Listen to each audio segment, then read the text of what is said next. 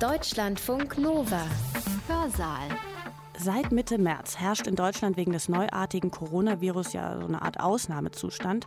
Mittlerweile haben wir uns alle ans Maskentragen, ans Händewundschrubben und an Einschränkungen bei Freizeit und in der Arbeit ja so irgendwie gewöhnt.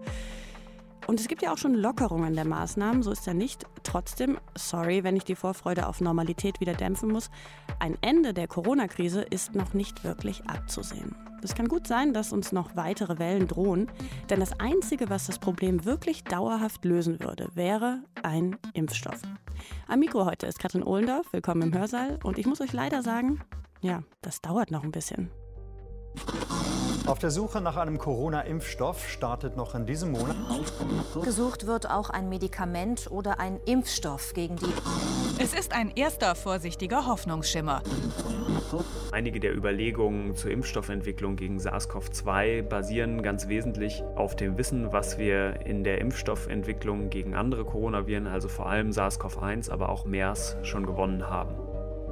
Selbst wenn es weltweit einen enormen Effort gibt, wie es im Moment zu beobachten ist, kann man realistisch von 12 bis 18 Monaten ausgehen, die es braucht, um so einen Impfstoff gegen das neuartige Coronavirus SARS-CoV-2 verfügbar zu haben. Warum dauert das so lange?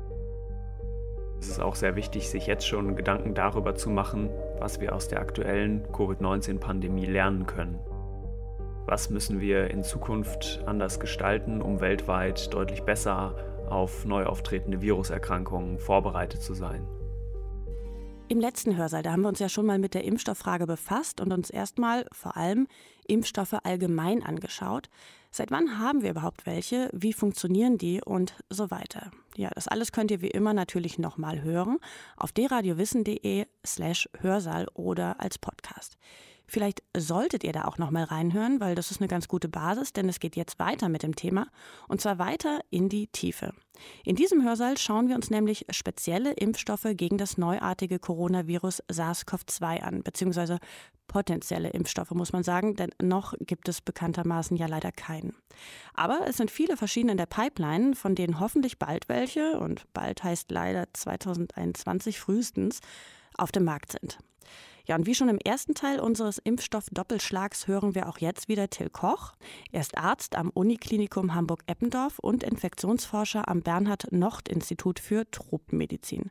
Dort arbeitet er in der Abteilung klinische Infektionsimmunologie, die von der Virologin Marilyn Addo geleitet wird und wo auch an einem Impfstoff gegen das neuartige Coronavirus gearbeitet wird, beziehungsweise ist das in Vorbereitung.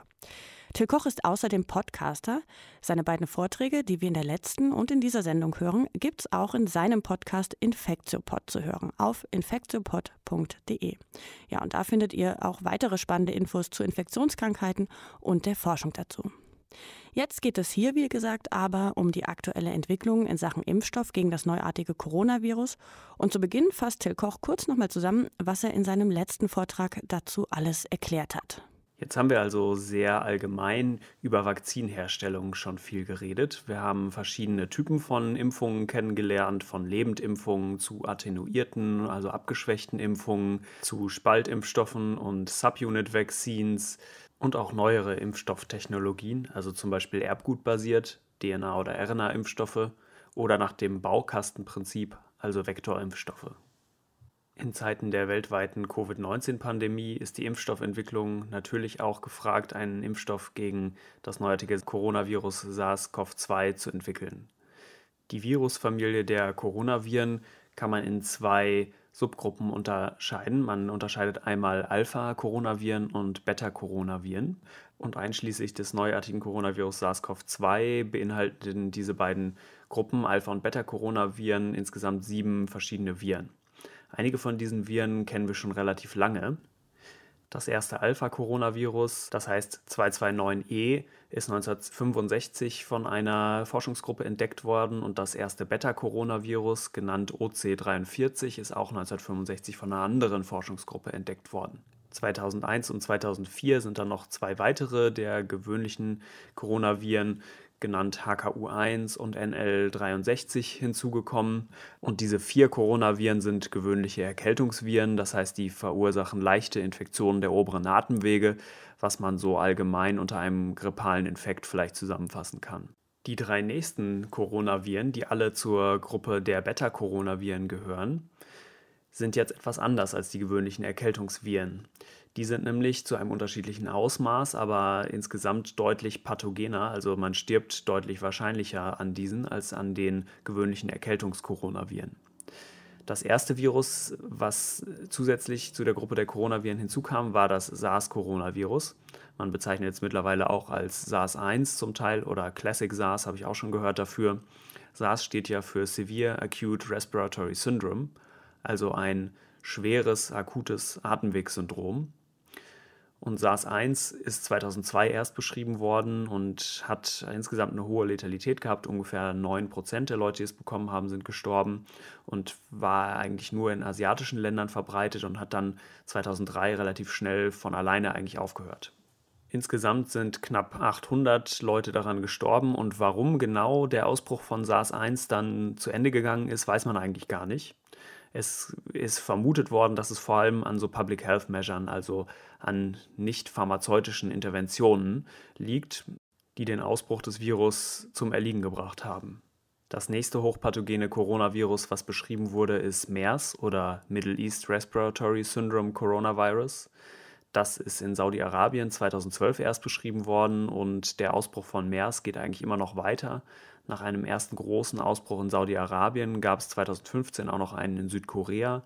Insgesamt haben sich knapp 2500 Leute damit bislang infiziert und über 850 sind davon gestorben. Das heißt, die Letalität von diesem Virus, was auch zur Gruppe der Beta-Coronaviren gehört, ist mit 35 Prozent deutlich höher als bei SARS-1. Und dann gibt es jetzt natürlich das neuartige Coronavirus SARS-CoV-2, was im Dezember 2019 erst beschrieben wurde. Und die Untergruppe der Beta-Coronaviren, zu denen eben die drei neuartigen Coronaviren und zwei der gewöhnlichen Erkältungskoronaviren zählen, kann man jetzt nochmal in sogenannte Lineages unterteilen. Könnte man auf Deutsch vielleicht Abstammungsgruppe sozusagen. Und die beiden gewöhnlichen Erkältungsviren, HKU1 und OC43, gehören zur Lineage A. SARS-1 und 2 gehören zur Lineage B und MERS gehört zur Lineage C. Das erwähne ich vor allem deswegen, um zu zeigen, dass phylogenetisch, also entwicklungsgeschichtlich, das SARS-Coronavirus 2 noch am ehesten, am nächsten gewissermaßen an SARS-CoV-1 dran ist. Und auch einige der Überlegungen zur Impfstoffentwicklung gegen SARS-CoV-2 basieren ganz wesentlich auf dem Wissen, was wir in der Impfstoffentwicklung gegen andere Coronaviren, also vor allem SARS-CoV-1, aber auch MERS, schon gewonnen haben. Ein wesentlicher Grundsatz ist zum Beispiel, dass die allermeisten Impfstoffe das Oberflächenprotein des, des Coronavirus, das sogenannte S-Protein, als Antigen benutzen, also als die Struktur, gegen die der Körper am ehesten eine Immunität ausbaut und die wir deswegen auch verimpfen wollen. Während des SARS-1-Ausbruchs sind nämlich durchaus einige Impfstoffkandidaten entwickelt worden, von denen haben es aber nur ganz wenige in die Phase 1, also in den Menschen geschafft, bevor die Förderung und das Funding eingestellt wurde, weil eben SARS-CoV-1 dann schon durch nicht pharmakologische Interventionen gestoppt worden war.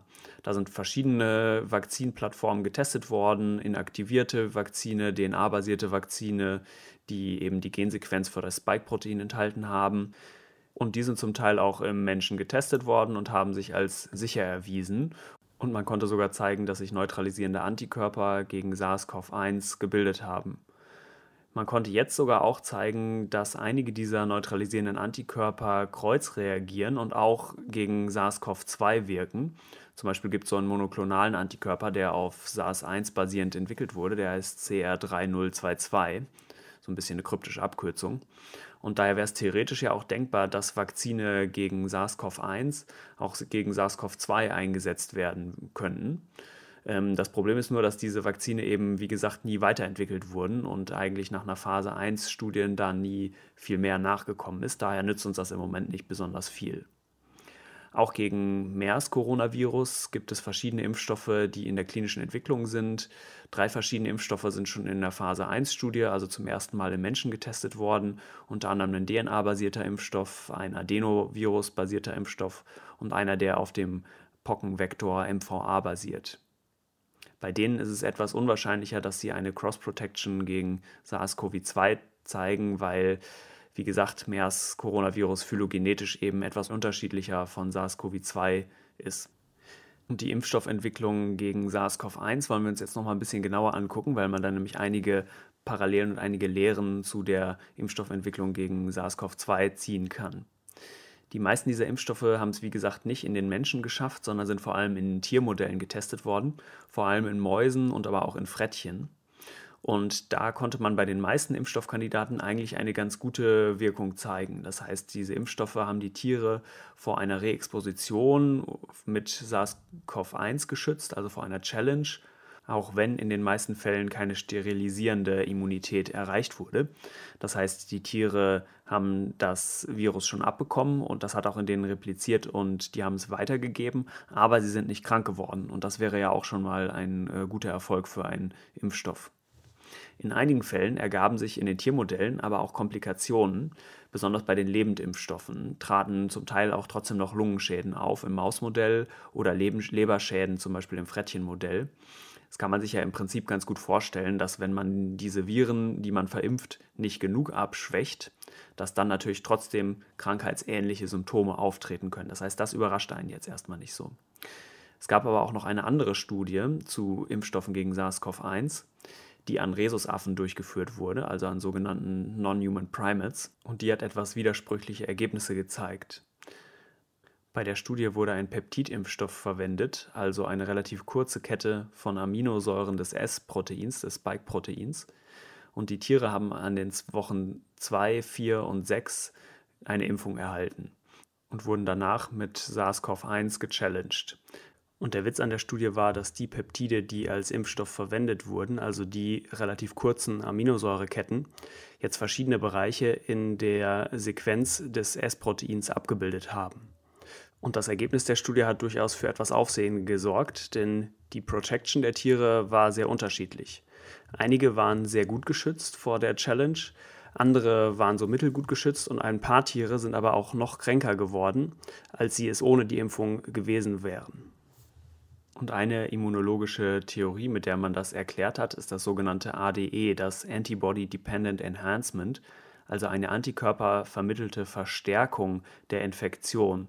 Das ist zum ersten Mal, wenn man es hört, vielleicht ein bisschen widersprüchlich, aber das ist eine Theorie, die davon ausgeht, dass bestimmte Antikörper, die das Virus nicht neutralisieren oder über andere Mechanismen auch vielleicht indirekt unschädlich machen, dass diese Antikörper auch dazu führen können, dass die Erkrankung schwerer verläuft, weil zum Beispiel das Virus durch die Bindung dieser nicht neutralisierenden Antikörper, weil es dem Virus dadurch einfacher gemacht wird, in bestimmte weiße Blutkörperchen, also Leukozytenuntergruppen, zum Beispiel in Makrophagen, einzudringen. Das ist ein Phänomen, was man durchaus schon einmal bewiesen hat, dass es das gibt.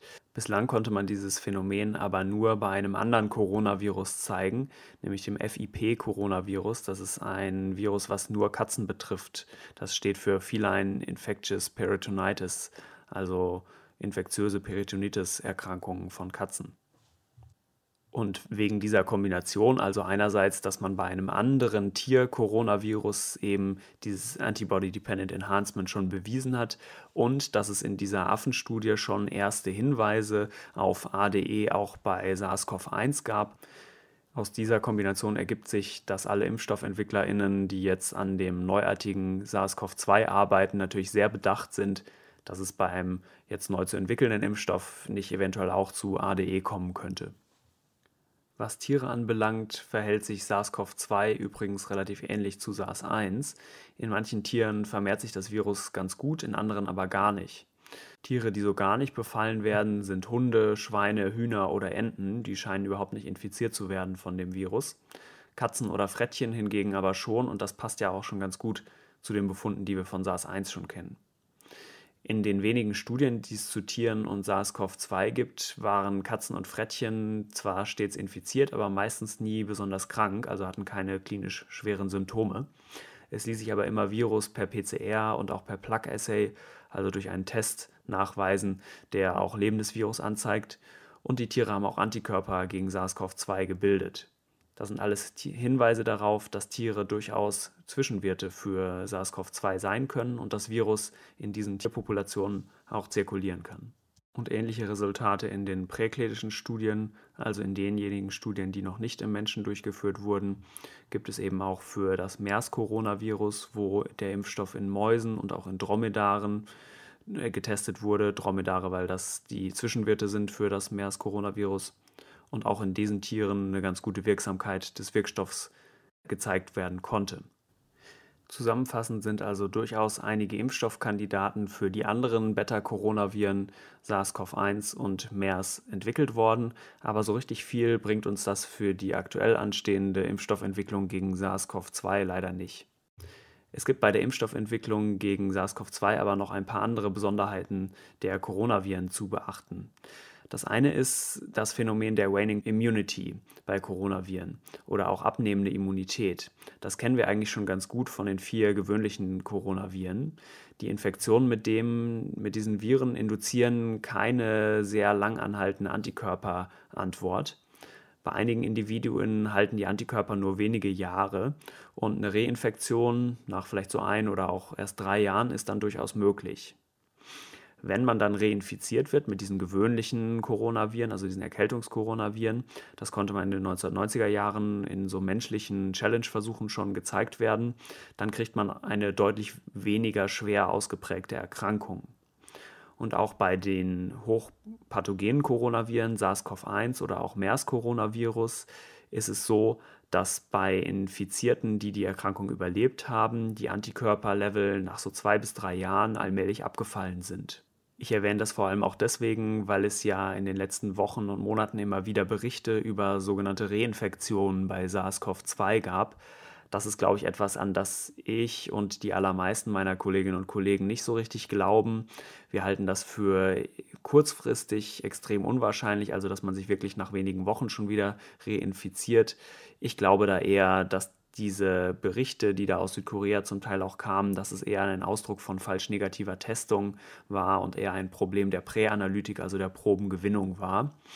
Aber nach Jahren ist es durchaus vorstellbar, wenn man jetzt extrapoliert von den gewöhnlichen Coronaviren, die nur Erkältungen auslösen, dann ist es durchaus vorstellbar, dass man sich reinfizieren kann.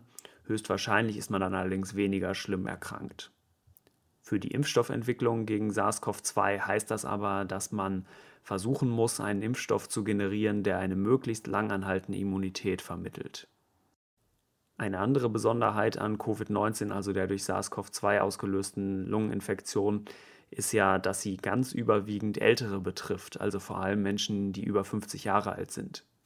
Der genaue Grund dafür ist eigentlich noch nicht richtig verstanden. Es gibt im Prinzip viele Virusinfektionen, bei denen ein Zusammenhang zwischen Mortalität und Alter besteht, aber bei diesem Virus scheint es sich doch um eine sehr ausgeprägte Korrelation zu handeln. Und ein SARS-CoV-2-Vakzin müsste ja genau diese Bevölkerungsgruppe besonders gut schützen.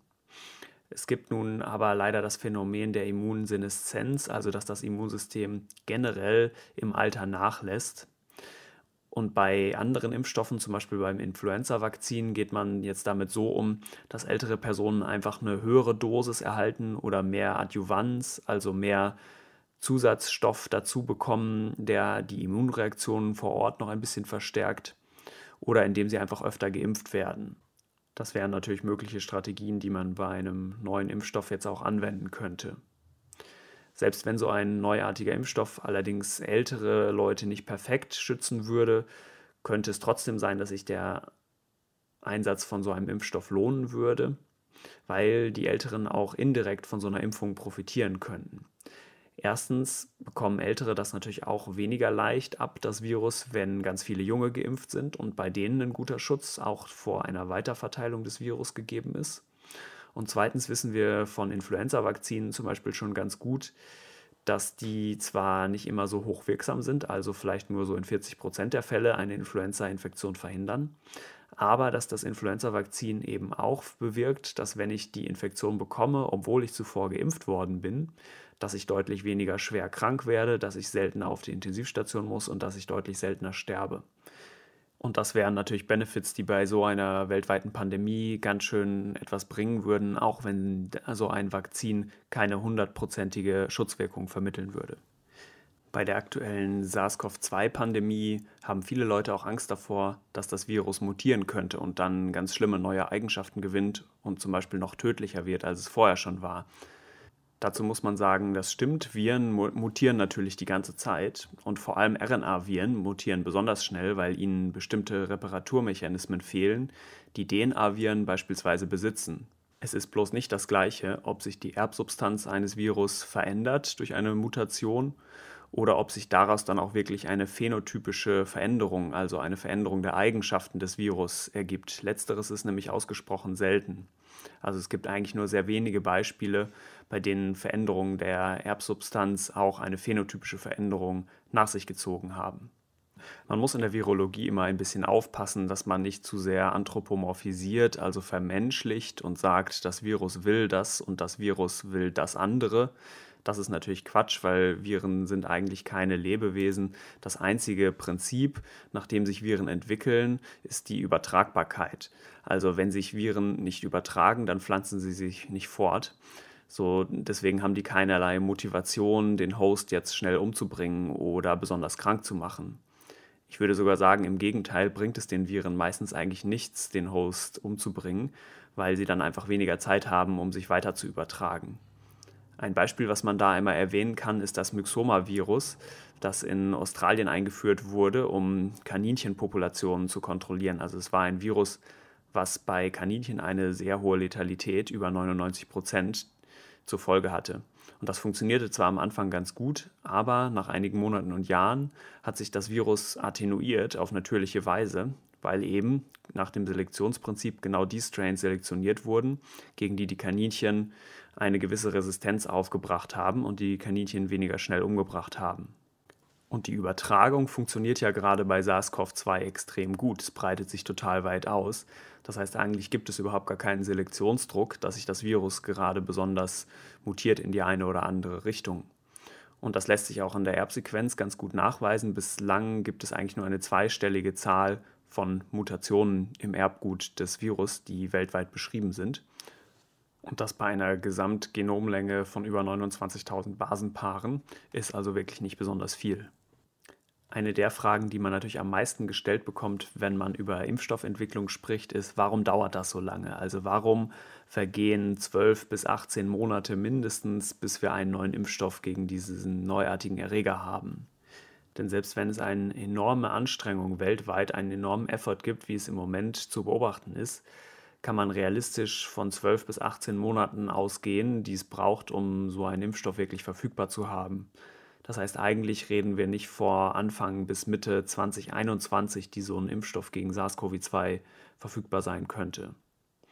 Das Ziel zur Impfstoffentwicklung, also das S-Protein, ist jetzt ja schon identifiziert und die Produktion, wie wir vorhin gehört haben, von allen möglichen Impfstoffkandidaten hat eigentlich schon begonnen. Es gibt bei so einer Impfstoffentwicklung ja zwei kritische Schritte, die üblicherweise gemacht werden müssen. Das erste ist, die Vakzine, diese Testsubstanz, der Impfstoffkandidat muss in Tierversuchen getestet werden, um zu zeigen, dass es überhaupt wirksam ist. Jetzt gibt es für SARS-CoV-2 aber noch gar keine etablierten Tiermodelle. Also Modelle, in denen eine Spezies mit genau dem gleichen Virus infiziert wird, wie der auch Menschen befällt und der dann die Tiere auch genauso krank macht oder dass sie zumindest einen ähnlichen Krankheitsverlauf bekommen.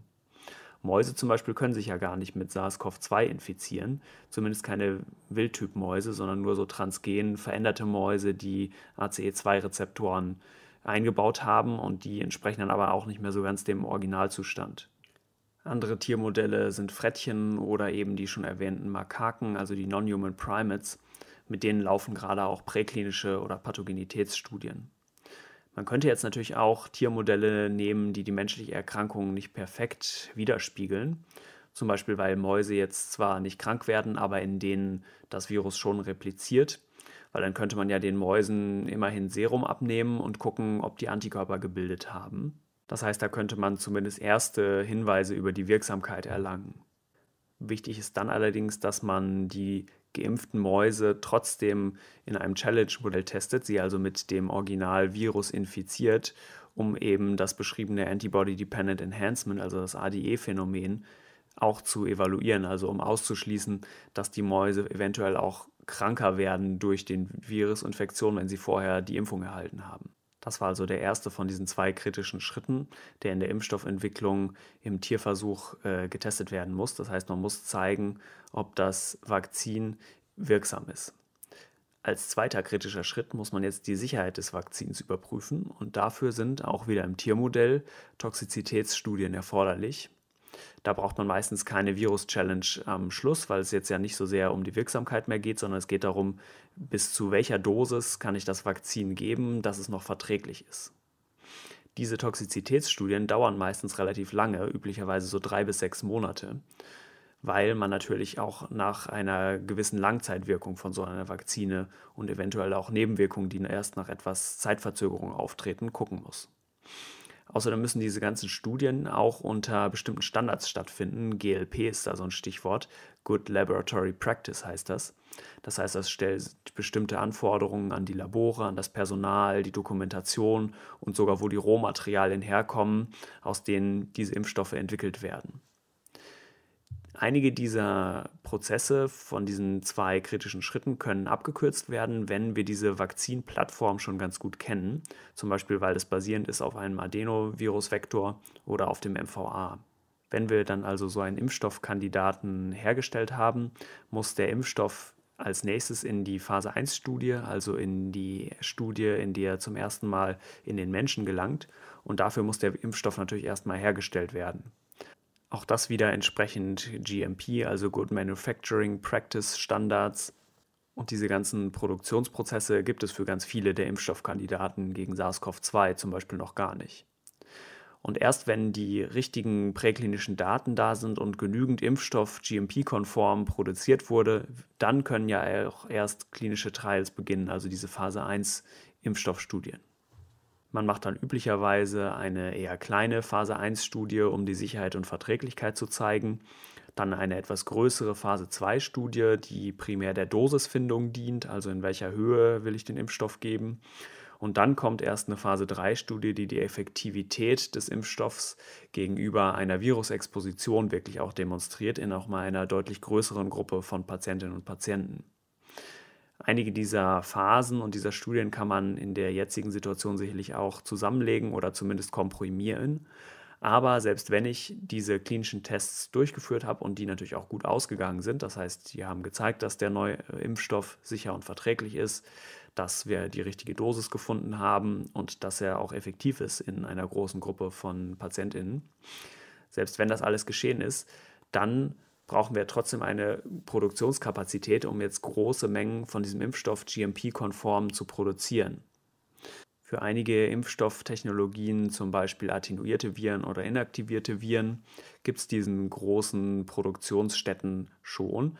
Das heißt, das könnte durchaus ein Vorteil für diese relativ einfachen Vakzindesigns sein, weil bestehende Produktionskapazitäten, zum Beispiel ähm, Produktionsstätten, die die inaktivierte Poliovakzine IPV herstellen, es eigentlich schon in vielen Ländern der Welt gibt und die könnten relativ leicht angepasst werden. Für neue Techniken wie jetzt die vektorbasierten Impfstoffe oder die mRNA-basierten Impfstoffe müssen diese Produktionskapazitäten eben erst aufgebaut werden. Natürlich würde es auch schon helfen, wenn wir nur einige wenige Impfdosen zur Verfügung hätten, um zum Beispiel besondere Risikopopulationen, also entweder besonders alte oder vorerkrankte Menschen oder aber auch Healthcare Workers, also MitarbeiterInnen im Gesundheitssystem, zu schützen. Aber das Ziel sollte ja eigentlich ein, sein, eine Impfung herzustellen, die allen Menschen auf der Welt zur Verfügung steht. Und das wird echt schwierig. Sogar für Influenza, wo es ja eigentlich eine super Impfstoffpipeline gibt, würden die Produktionskapazitäten im Falle einer erneuten Influenza-Pandemie eigentlich deutlich überschritten werden. Und da müsste man noch deutlich was dazu aufbauen. Bei Influenza war es ja so, dass es 2009 schon mal eine weltweite Pandemie gab. H1N1 hieß das Influenza-Virus, was damals grassiert hat.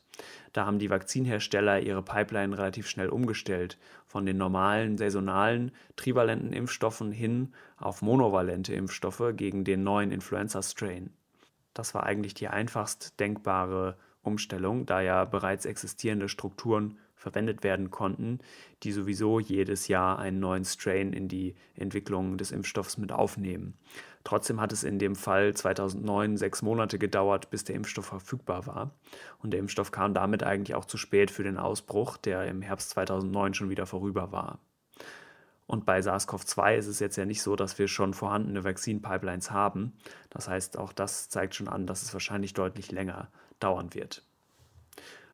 Und selbst wenn wir so einen Impfstoff dann in ausreichender Menge produziert haben, muss der ja auch noch zu den Menschen hingebracht werden. Das heißt, es bräuchte eine noch nie dagewesene Impfkampagne, die wirklich einen Großteil der Weltbevölkerung mit diesem neuen Impfstoff versorgt. An dieser Stelle springen wir noch mal ganz kurz ins 19. Jahrhundert zurück zu der ersten weltweit stattgefundenen Impfkampagne zur Ausrottung der Pocken. Man kann schon mal spoilern, dass es nicht ganz geklappt hat mit der Ausrottung der Pocken im 19. Jahrhundert, aber es ist schon ziemlich bemerkenswert, dass die Menschen sich das damals zumindest überlegt und debattiert haben und auch vorgenommen haben. Nachdem Edward Jenner sein Manuskript über die Pockenimpfung veröffentlicht hatte, breitete sich diese Neuigkeit wie ein Lauffeuer über viele Länder aus und es wurden auch in weiteren Experimenten diese Test Impfung nochmal getestet und auf ihre Effektivität eigentlich bestätigt. Es ergab sich dann durchaus eine wissenschaftliche Debatte darüber, wie man jetzt vorgehen sollte, um Pocken wirklich auszurotten. Irgendwelche Public Health Maßnahmen gab es ja im Prinzip noch nicht. Das Einzige, was schon bekannt war zur Pandemiebekämpfung, war eine Quarantäne, also eine Absonderung von Kranken, die es ja schon seit der Antike gab. An dieser Stelle kommt König Carlos IV. von Spanien ins Spiel.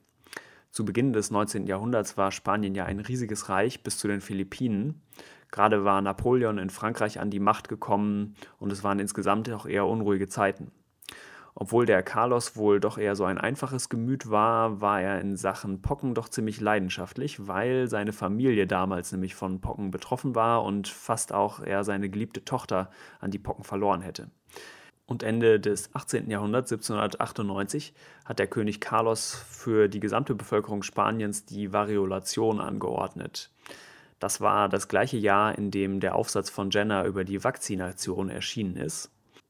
Und man kann dem König Carlos wirklich zugutehalten, dass er dann direkt einen Switch zu der Vakzination gemacht hat und weil er einfach gesehen hat, dass das viel effektiver und sicherer ist. Nach einem Ausbruch der Pocken in den neuen Kolonien in den Amerikas wurde deswegen dann eine Expedition zur Eradikation der Pocken in Amerika beschlossen. Ein spanischer Arzt, Francisco Javier de Balmis, wurde auserkoren, diese Expedition anzuleiten und daher hat die auch ihren Namen, die Balmis-Expedition, die von 1803 bis 1806 stattfand. Klar war, dass man nicht alle Einwohner der ganzen Amerikas selbst würde impfen können, Daher war das wesentliche Mittel der Expedition eigentlich die Schaffung von lokalen Impfzentren, also so Impfboard, Vaccination Boards, um die Bevölkerung auch nach dem Abzug der Expedition weiter ähm, Impfungen zur Verfügung stellen zu lassen. Die große Frage der Expeditionsplaner war jetzt aber, wie man das Vakzin nach Amerika bekommen würde. Das Problem war nämlich, dass die Kuhpocken durch das Trocknen an der Luft inaktiviert wurden und dann nicht mehr repliziert haben. Dann war der Impfstoff auf einmal kein attenuierter Lebendimpfstoff für die Humanpocken mehr, sondern einfach ein Totimpfstoff und der hat die Leute nicht gut genug geschützt und die sind trotzdem noch an Pocken erkrankt. Der Balmes hat sich daher einen Trick ausgedacht, der aus heutiger Sicht ethisch etwas fragwürdig ist. Er hat nämlich 22 Waisenkinder im Alter zwischen drei und neun Jahren genommen und immer zwei von denen sequenziell geimpft und die Erkrankung, also die Kuhpocken, dann von Arm zu Arm weiter übertragen. Das heißt, es waren immer zwei Kinder gleichzeitig für ein bis zwei Wochen mit den Kuhpocken infiziert und dann wurden die nächsten zwei Waisenkinder, die vorher natürlich alle naiv den Kuhpocken gegenüber sein mussten, geimpft. Die ganze Expedition war dann über drei Jahre unterwegs, hat viele, viele Menschen gegen die Pocken geimpft und wahrscheinlich sehr, sehr viele Leben insgesamt geschützt in der Zeit und ist bis nach Asien gekommen. Das ist also wirklich eine ganz spannende Geschichte. Heutzutage würde in einer globalisierten und vernetzten Welt so eine Impfkampagne sicherlich etwas anders aussehen. Aber ich glaube, es wäre trotzdem noch eine ganz schöne Herausforderung. Gegen das neuartige Coronavirus SARS-CoV-2 sind ja schon sehr viele Impfstoffkandidaten in Entwicklung, über 70 Stück. Die allermeisten davon sind aber noch in der präklinischen Phase. In die Phase 1-Studien haben es bis jetzt nur wenige, zum aktuellen Zeitpunkt ungefähr fünf Kandidaten geschafft. Die ersten beiden Kandidaten sind in den USA und in China gestartet. Ein RNA-basiertes Vakzin der Firma Moderna ist in den USA in Seattle getestet worden oder wird gerade noch getestet. Und ein vektorbasierter Impfstoffkandidat AD5 basiert von der Firma CanSino Biological wird in Peking getestet. Ein weiterer Impfstoffkandidat, der im Menschen schon getestet wurde, ist eine DNA-basierte Vakzine der Firma Inovio. Und auch in Deutschland gibt es schon einen Impfstoffkandidaten, der in die Phase 1 eingetreten ist, der Firma BioNTech, die das mit Pfizer zusammen macht. Das ist auch ein RNA-basierter Impfstoff, der in bis zu 200 Freiwilligen wohl getestet werden soll. Ja, es ist also viel in Arbeit und wir können nur hoffen, dass es schnell vorangeht. Till Koch war das, Arzt und Infektionsforscher aus Hamburg. Ja, und Koch, das hatte ich ja eingangs schon erwähnt, arbeitet in einem Team von Forscherinnen und Forschern auch an einem Impfstoff gegen SARS-CoV-2, beziehungsweise die Forschung geht da jetzt gerade los. Und geleitet wird diese Gruppe von der Virologin Marilyn Addo. Sie ist unter anderem Leiterin der Sektion Infektiologie am Universitätsklinikum Hamburg-Eppendorf. Ja, und da bereitet sie gerade eine Phase 1 Impfstoffstudie vor, die einen Impfstoff testet, der auf dem sogenannten MVA-System basiert, das Till Koch ja schon erklärt hat. Ja, und Phase 1 bedeutet, das wisst ihr wahrscheinlich schon, dass ein Impfstoff erstmals am Menschen getestet wird, also in der Regel erstmal an einer kleinen Gruppe von freiwilligen, gesunden Testpersonen. Und was da genau passiert, das hat sich Till Koch kurz nochmal von Marilyn Addo erzählen lassen. Corona-bedingt auch nur als Videoschalte, wie das Interview gestern schon. Daher entschuldigt bitte die streckenweise ein bisschen schwierige Soundqualität. Diese Studie wird vom Deutschen Zentrum für Infektionsforschung, vom DZIF, gefördert. Und ich habe Marilyn Addo gefragt, wie es dazu kam, dass das DZIF diese Studie fördert und was genau in der Studie gemacht wird. Im DZIF, also im Deutschen Zentrum für Infektionsforschung, ist das ganze System ja in mehrere Einheiten äh, aufgeteilt, also nennen sich TTUs, das sind translationale thematische Einheiten. Ähm, da gibt es welche zu HIV, da gibt es welche zu Malaria und es gibt halt auch eine für Emerging Infections. Und in dieser Einheit Emerging Infections ähm, gibt es drei Säulen, die wissenschaftlich bearbeitet werden. Zum einen werden Diagnostika entwickelt und da ist ja Christian Drosten ganz äh, aktiv. Dann werden Diagnostika entwickelt. Da gibt es Mitarbeiter oder Wissenschaftler in Lübeck, die da sehr weit vorne sind an neuen Substanzen für die Therapie. Und es gibt eine Einheit oder eine Säule, die sich mit Impfstoffen beschäftigt. Und ähm, Impfstoffe gegen Emerging Viruses, also das ist nicht der erste Impfstoff gegen eine neu auftretende oder wieder auftretende Infektionserkrankung, der wir uns widmen. Wir haben ja schon damals an der Ebola-Impfstoffentwicklung mitgearbeitet und ähm, auch an der Entwicklung eines ähm, anderen Coronavirus-Impfstoffs, äh, und zwar gegen MERS, das Middle East Respiratory Syndrome. Da haben wir den gleichen Vektor MVA benutzt und dort anstatt halt, was wir jetzt machen für SARS-Coronavirus 2, ein Antigen da reinzubauen, haben wir halt damals ähm, von MERS ein Antigen, das Spike-Antigen, eingebaut.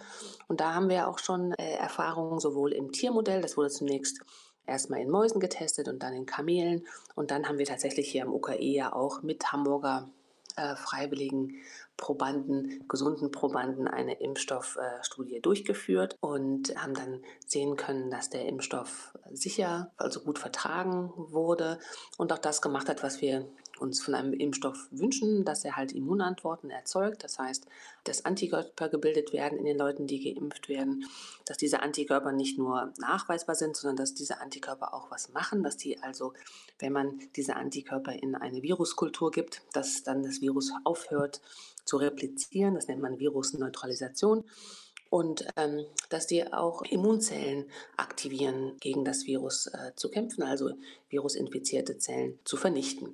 Und das haben wir halt im Beispiel von MERS gerade im letzten Jahr abgeschlossen und es ist jetzt gerade veröffentlicht. Und diese Plattform wird halt jetzt auch weiterentwickelt. Das, das hat man halt in dieser Einheit im DZIF eigentlich sich als zum Ziel genommen, dass man im Impfstoff äh, bestimmte Vektorplattformen benutzt, die man schnell anpassen kann an neue. Und das ist jetzt halt ein Beispiel, ähm, wie es dazu gekommen ist, dass wir diesen MVA-Impfstoff auch für SARS-Coronavirus 2 weiterentwickeln. Wann fängt die Studie denn an? Wie ist der Studienaufbau und wann ist wohl auch mit ersten Ergebnissen zu rechnen? Ja, also da laufen ja jetzt auf, äh, in dieser Impfstoffentwicklung das Pipeline ja ähm, viele Sachen parallel, während halt noch im, in München und in Marburg Tests laufen am Impfstoffkonstrukt und dann Impfstoff ähm, in der Firma also so hergestellt wird, dass ähm, man das auch in Menschen verimpfen kann, also ganz hochqualitativ aufgereinigt und geprüft. Äh, während das alles läuft, bereiten wir schon die klinische Prüfung vor. Da braucht es ganz viele regulatorische Schritte. Es braucht ähm, das nennt sich Clinical Trial Application. Wir müssen ähm, ein Protokoll schreiben, wie das, äh, die Studie vonstatten gehen soll, ein, so Probandeninformationen, damit wir diejenigen, die mitmachen, gut informieren können. Und all diese Sachen werden vorbereitet. Wir versuchen auch ja, derzeit schon an erkrankten Menschen zu verstehen, wie die Immunantwort eigentlich aussehen soll nach einer Heilung. Das heißt, ähm, damit wir unsere Ergebnisse später vergleichen können, äh, machen wir jetzt schon viele wissenschaftliche Arbeiten, um die Immunantwort in der natürlichen Infektion zu verstehen und so konkret die nächsten Schritte für, also wenn es dann anfängt und wir hoffen ja, dass, also momentan sehen die Timelines so aus, dass wir wahrscheinlich im September starten können mit der Studie.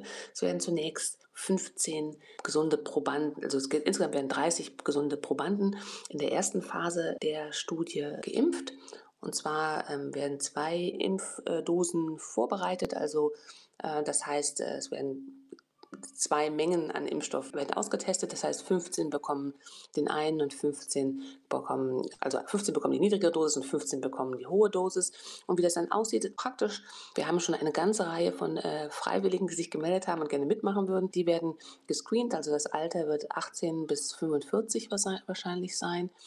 Normalerweise machen wir 18 bis 55, aber jetzt in diesem Kontext also haben wir nochmal eine extra Stufe der, äh, der Sicherheit äh, eingenommen und haben das Alter für den ersten Teil der Studie erst nochmal runtergesetzt. Dann werden diese Probanden, denen wird Blut abgenommen, deren Krankengeschichte wird erfasst, um zu gucken, ob die Einschluss- und Ausschlusskriterien für die Studie erfüllen. Und wenn dem so ist, dann können die geimpft werden. Die Impfung wird in den nicht dominanten Arm, also wenn man Rechtshänder ist, in den linken, wenn man Linkshänder ist, in den rechten Oberarm intramuskulär gespritzt. Dann werden die Probanden nach der Impfung für einige Stunden in unserem Partnerzentrum, in unserem Clinical Trial Center überwacht. Nochmal die Temperatur, Blutdruck und all diese Sachen werden getestet und dann können sie wieder nach Hause gehen und kommen dann zu verschiedenen Visiten an Tag 1, an Tag 7 und an Tag 14 noch. Da wird geschaut, wie es wird der Impfstoff vertragen. Wir gucken uns die Impfstelle an und äh, es wird ein Tagebuch geführt, äh, welche Nebenwirkungen aufgetreten sind. Das ist nicht jetzt nicht nur so ähm, frei assoziiert, sondern da werden tatsächlich so bestimmte Sachen abgefragt, ähm, wie äh, Fieber, Kopfschmerzen, Muskelschmerzen etc. Also es ist ein strukturiertes Tagebuch, ja, und dann läuft die Studie über sechs Monate. Das ist jetzt erstmal ein Teil der Studie mit, mit wenigen Probanden. Und dann wird aber relativ zügig wahrscheinlich schon die äh, Probandenzahl ähm, hochgeschraubt. Und zwar nicht erst am Ende der sechs Monate, sondern schon früher. Also wenn, die, wenn ungefähr ein Monat vergangen ist, nachdem der letzte Proband seine zweite Impfung bekommen hat, dann kann man eigentlich schon die meisten Sicherheitssignale für eine Impfung gesehen. Also die meisten Nebenwirkungen für Impfungen, die treten halt in den ersten 28 Tagen nach einer Impfung auf. Und wenn das alles gut aussieht, dann kann man in andere Gruppen von äh, Probanden gehen. Da werden wird man sicherlich nochmal mehr Probanden impfen, auch bis, bis zu einem höheren Alter. Und man wird auch relativ zügig ältere Menschen in die Studien einschließen. Das ist normalerweise werden in diese frühen Phasen Menschen nur bis zu 55 eingeschlossen, aber diesmal wird man gezielt, da das ja auch die äh, Personen sind, die man besonders schützen will, äh, Menschen über 55 und auch über 60, 70 äh, in diese Studien eingeschlossen, um zu gucken, wie da die Immunantwort ist, weil das sind ja die, die wir am meisten schützen wollen. Und wenn das klappt, das heißt, wenn wir in ein paar Monaten oder vielleicht Ende des Jahres, Anfang nächsten Jahres einen halbwegs funktionierenden, auf MVA basierenden Impfstoff gegen SARS-CoV-2 haben, heißt es dann auch, dass wir die MVA-Impfplattform, die äh, Vektorstrategie damit etabliert haben und eventuell auch für zukünftige neu auftretende Viruserkrankungen damit besser vorbereitet sind? Ja, das haben wir ja eigentlich auch schon gesehen ähm, äh, bei MERS. Nur weil wir diese MVA-MERS-Plattform, es ist ja ein anderes Coronavirus, schon getestet hatten, lagen uns jetzt halt Sicherheitsdaten vor, die wir mit den Behörden auch besprechen konnten, die dann gesagt haben, Mensch, ja, das ist ja jetzt ein sehr ähnliches Konstrukt, das ist ein sehr verwandtes Virus. Ihr könnt ja zwar keine ganz dollen Abkürzungen nehmen, aber wir können schon einen Teil dieser Sicherheitsdaten auch verwerten für die Bewertung ähm, des neuen Konstrukts. Und das ist eigentlich so, wie man sich es vorstellt. Es sind ja mehrere Impfstoffplattformen sozusagen unterwegs. Also du hast die ja schon im Podcast ähm, auch dargestellt. Aber das ist genau der Hintergrund, dass man halt ähm, im Grunde genommen, wenn das nächste Virus kommt, gegen das wir impfen wollen oder müssen, und das wird sicherlich kommen, also ob das in einem Jahr ist, in zwei oder in 50 irgendwann, wird es sicherlich nochmal ähm, eine virale Erkrankung sein, auf die wir reagieren müssen. Also wir müssen ja auch mal uns, wenn wir uns überlegen, dass gerade nur für drei Coronaviren, also 2000, 2002, 2003, SARS, dann 2012 MERS, jetzt haben wir Covid. Das sind ja drei Coronaviren in knapp 20 Jahren. Deswegen muss man sich darauf vorbereiten, dass auch andere Viren nochmal die Welt bewegen. Vielleicht nicht in einem großen Ausmaß wie Covid jetzt, aber ähm, das ist sicherlich etwas, was äh, wir weiter vorbereitet sein müssen. Und dafür hat ja auch gerade nach der großen Ebola-Epidemie, Pandemie, hat es ja da auch neue Initiativen gegeben, proaktiv Impfstoffe herzustellen und diese Impfstoffplattformen, damit man halt schneller reagieren kann. Nicht nur für Impfstoffe, sondern auch für Therapeutiker und Diagnostiker. Vielen Dank, Marilyn. Und ich denke, es ist auch sehr wichtig, sich jetzt schon Gedanken darüber zu machen, was wir aus der aktuellen Covid-19-Pandemie lernen können. Was sind also die Lessons learned? Was müssen wir in Zukunft anders gestalten, um weltweit deutlich besser auf neu auftretende Viruserkrankungen vorbereitet zu sein? Sicherlich müssen die Produktionskapazitäten für Impfstoffe generell ausgebaut werden und die müssen am besten auch global verteilt sein, denn es reicht ja nicht nur, einen Impfstoff irgendwo in einer reichen Industrienation produzieren zu können, sondern diese Impfstoffe und auch der Zugang zu den Impfstoffen muss global auch gerecht verteilt sein. Und auch ökonomisch betrachtet würden sich solche Anstrengungen sicherlich lohnen, wenn man die derzeitigen Einbrüche der Weltwirtschaft sich anschaut. Wahrscheinlich bräuchte es jetzt nicht unendlich viel Geld für die gerade beschriebenen Maßnahmen, ein paar Milliarden Euro. Jetzt könnte man von sich aus die Hoffnung haben, dass Regierungen und Pharmafirmen nach der Pandemie zu der Einsicht kommen, dass das alles sehr gut investiertes Geld wäre. In der Vergangenheit hat diese Einsicht leider nie sehr lange angehalten, muss man dazu sagen. Ich denke, zum jetzigen Zeitpunkt wird sicherlich niemand etwas dagegen sagen, dass es generell mehr Forschungsanstrengungen und auch mehr Ressourcen zu neu auftretenden Viruserkrankungen bedarf. Und es macht natürlich vor allem Sinn, genau die Viren zu erforschen, die auch das Potenzial haben, sich pandemisch weltweit auszubreiten. Da gibt es jetzt eigentlich gar nicht so unendlich viele Virustypen, die dazu in der Lage sind. Um sich wirklich so schnell global auszubreiten, muss ein Virus ja eine Atemwegserkrankung auslösen können. Und da gehören jetzt nicht so viele Viren dazu. Die Coronaviren gehören dazu, Influenza und Parainfluenza-Viren und sicherlich auch noch ein paar andere, aber das ist nicht so, dass alle Virusfamilien das Potenzial zu einer Pandemie haben. Um jetzt diejenigen Viren zu identifizieren, die potenziell die nächste Pandemie auslösen könnten, bräuchte es also deutlich mehr Surveillance-Forschung im Tierreich. Denn allerhöchstwahrscheinlich wird es ja wieder ein zoonotischer Spillover sein, also ein Übersprung vom Tier auf den Menschen, der ein neuartiges Virus in den Menschen hineinträgt, was dann eine neue Pandemie auslösen kann. Man muss also konkret Tiere auf Viren untersuchen, diese Viren charakterisieren, um solche zu finden, also solche Viren zu finden, die kurz davor sind, auf den Menschen überspringen zu können und das Potenzial haben, so eine Pandemie auszulösen. Gegen genau diese identifizierten Viren könnten dann Impfstoffkandidaten entwickelt werden, in präklinischen und auch schon in Phase 1 Studien getestet werden, also auf die Sicherheit und Verträglichkeit getestet werden. Es ist dann zwar eher unwahrscheinlich, dass genau diese Viren, die man jetzt schon untersucht hat, auch wirklich die Pandemie auslösen, aber die Chance ist doch relativ hoch, dass die Viren, die dann wirklich die zukünftige Pandemie auslösen, relativ nah dran sind an denen, die man schon untersucht hat dann müssten eventuell nur ein paar Sequenzen ausgetauscht werden und man könnte dann direkt quasi weiter oben in der klinischen Prüfung schon in der Phase 2 oder Phase 3 Studie einsteigen.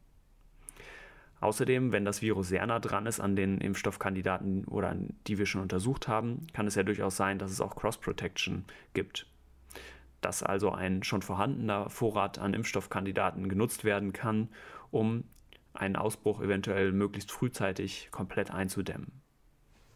Alternativ könnte man auch versuchen, Impfstoffkandidaten zu entwickeln, die gegen ganze Familien von Viren schützen, zum Beispiel gegen alle Coronaviren oder zumindest gegen alle Beta-Coronaviren. Das wird gerade für andere Viren wie zum Beispiel Influenza schon ausprobiert, ist aber relativ schwierig, weil sich die Viren, insbesondere Influenza-Viren, natürlich weiterentwickeln und es nur sehr wenige Bereiche in den Virusgenomen gibt, die ganz stark konserviert sind, die also zwischen allen Virusvarianten und Mutationen äh, gleich bleiben. Aber wenn man so einen konstanten, hochkonservierten Bereich finden würde, wäre das ein sehr gutes Target, um einen Pan-Coronavirus oder ein Pan-Virus-Familien-Impfstoff zu entwickeln. Zusammenfassend kann man also sagen, es werden gerade so viele verschiedene Impfstoffkandidaten getestet, dass es höchstwahrscheinlich nächstes Jahr nicht nur einen, sondern eine Vielzahl von Impfstoffen gegen SARS-CoV-2 auf dem Markt geben wird, die sicher und gut verträglich sind. Einige dieser Impfstoffe wird man vielleicht nur einmal verimpfen müssen, um eine schnelle Immunität zu erreichen. Das ist dann eher etwas für akute Ausbruchsszenarien, die vielleicht wiederkommen. Andere Impfstoffe könnten sich darauf konzentrieren, eine langanhaltende Immunität zu erzeugen, indem man mehrfach hintereinander impft, also boostert. Für mich ist die große Frage, ob die Weltgemeinschaft es schafft, aus dieser Pandemie die richtigen Schlüsse zu ziehen und sich auf eine nächste Pandemie insbesondere durch stärkere Förderung der Impfstoffforschung besser vorzubereiten. Till Koch fordert das, Arzt und Infektionsforscher.